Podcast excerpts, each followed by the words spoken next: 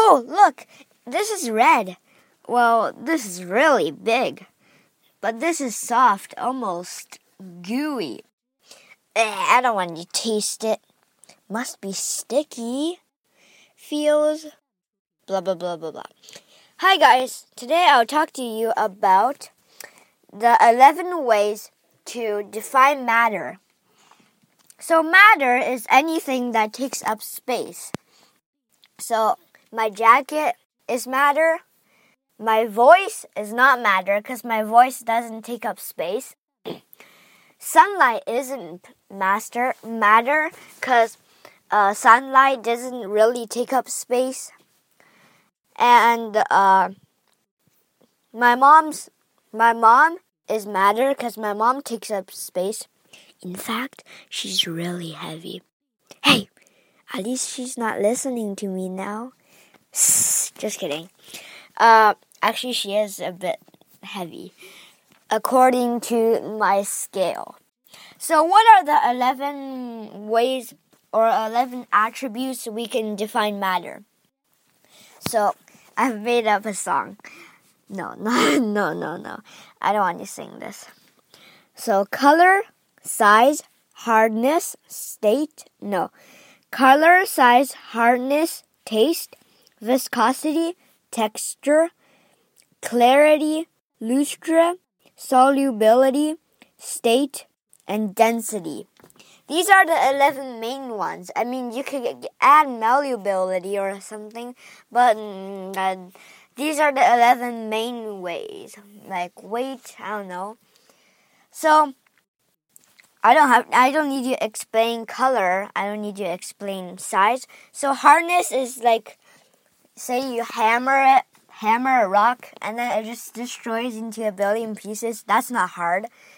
If you um, stab it and your hammer breaks instead, that means your that means the rock is harder than your hammer. Get a better hammer then, yo. Taste, I don't really need to explain that. You just put it in your mouth. Is it sour? Is it whatever? Hmm.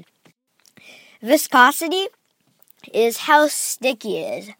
We can describe a cinnamon bun's coating is sticky, and a cinnamon bun tastes it tastes pretty a little spicy, but delicious to some people. Texture, we can say the cinnamon bun's uh, coating is very rough because there's like bubbles and stuff.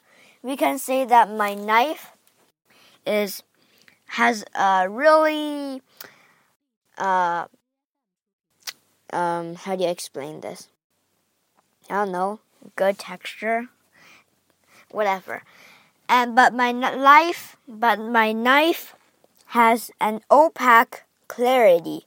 That means we can't see through them and my knife my knife's lustre is pretty shiny. That means how shiny it is when there is um, uh, um, an amount of light. So uh, another thing is solubility.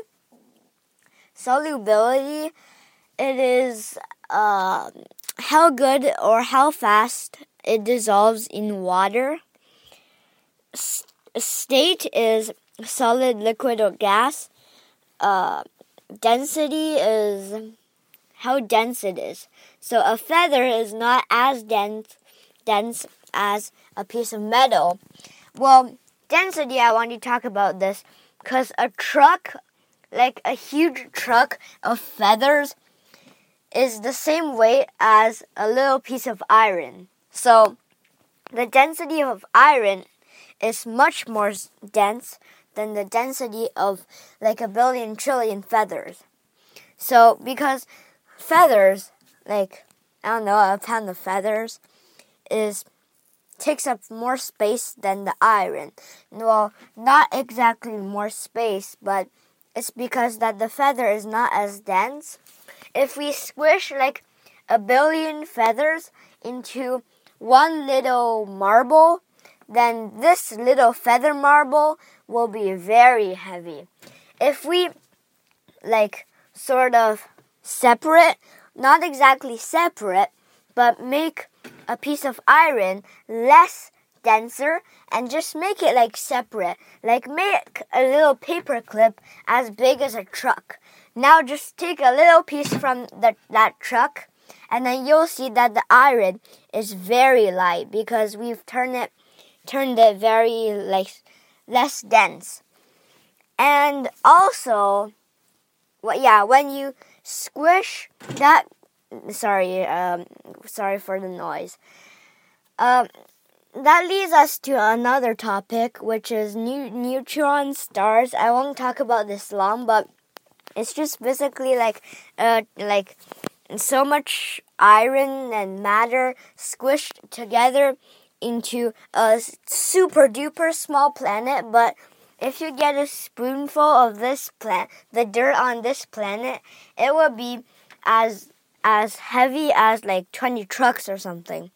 So that's how density works. It's magical. So I'll repeat this one more time.